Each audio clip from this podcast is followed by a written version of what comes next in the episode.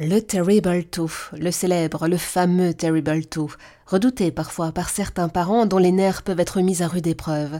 Pour en parler, avec nous, pour nous conseiller, Aurélie Calais, psychologue clinicienne, cofondatrice du cabinet de psychologie Kids et Family. Elle est autrice avec Clémence Prompsy de Je ne veux pas 250 astuces pour faciliter le quotidien avec vos enfants aux éditions de Books Supérieures. Bonjour Aurélie. Bonjour. Expliquez-nous, c'est quoi exactement le Terrible Two? Alors le, le Terrible Two, donc en gros les terribles deux ans, c'est un petit peu ce qui va désigner finalement la phase d'opposition de l'enfant. Alors, comme tous les stades de, développement, quand on dit que c'est aux alentours de deux ans, il y a des enfants pour qui ça va apparaître vers 18 mois, d'autres pour qui on va voir quelques signes un petit peu plus tard, vers deux ans et demi, trois ans. Euh, voilà, mais en tout cas, c'est vraiment une étape qui est très importante dans le développement psycho-affectif de l'enfant. Finalement, l'enfant, à ce moment-là, il va avoir besoin de se détacher. Euh, un petit peu de l'identité de ses parents, il va avoir besoin d'affirmer euh, sa personnalité, son identité.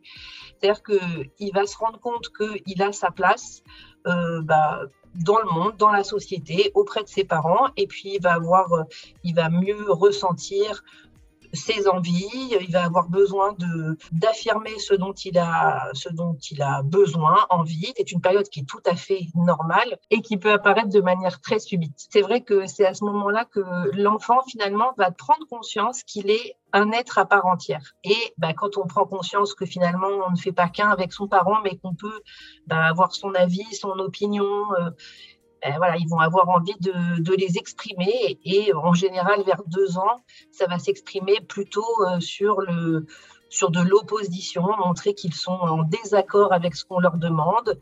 Euh, voilà. Donc c'est le non, non, je veux pas manger la purée de carottes, non, je veux pas faire dodo, non, je veux pas jouer à ça, non, je veux pas porter euh, ce joli petit t-shirt tout mignon, c'est bien cela? C'est ça, et en fait, ce qui est euh, derrière toutes ces choses-là qui ont plutôt un peu une connotation négative vu qu'on parle euh, d'opposition, etc. Euh, et que ça peut se faire de manière un petit peu bruyante par des manifestations de colère. Enfin voilà, ça peut être un peu bruyant. Moi, ce que je trouve hyper intéressant dans cette période-là, c'est que finalement, ça va être le moment où l'enfant va vouloir, en tout cas va chercher à gagner de l'autonomie. Il va vouloir faire des choses par lui-même. Alors très souvent, ce qu'il a envie de faire, c'est pas du tout ce que nous on a envie qu'il fasse. Parfois, ils ont un radar à bêtises activé où on se dit, mais en fait, tout ce qu'il n'a pas le droit, il le fait. Tous les trucs auxquels je lui dis non, c'est ça qu'il veut faire. Mais finalement, le, et c'est vrai que cette, cette quête d'autonomie, c'est quelque chose quand les enfants, en deux, quand ils ont deux ans, qu'on va avoir tendance à vouloir réfréner parce qu'on se dit ça c'est dangereux, ça il peut pas, ça quand il veut faire tout seul, ça met quatre fois trop de temps. Et le matin, avant de partir à la crèche, et que moi je dois aller bosser, je ne peux pas lui laisser euh, avoir envie, enfin lui laisser euh, euh, mettre ses chaussures, ses de vouloir s'habiller tout hmm. seul. Des moments où d'un seul coup ils peuvent péter un câble parce que on dit qu'on va mettre le t-shirt avant le pantalon. Et alors eux ils ont décidé que c'était le contraire et on se dit mais je ne comprends pas du tout cette personne. Enfin voilà. Mais globalement ce que je trouve hyper positif voilà, dans cette phase-là, c'est cette quête d'autonomie parce que finalement, être autonome, c'est ce qui va énormément aider les enfants à gagner en confiance en eux. Donc, il faut trouver un juste milieu entre eux.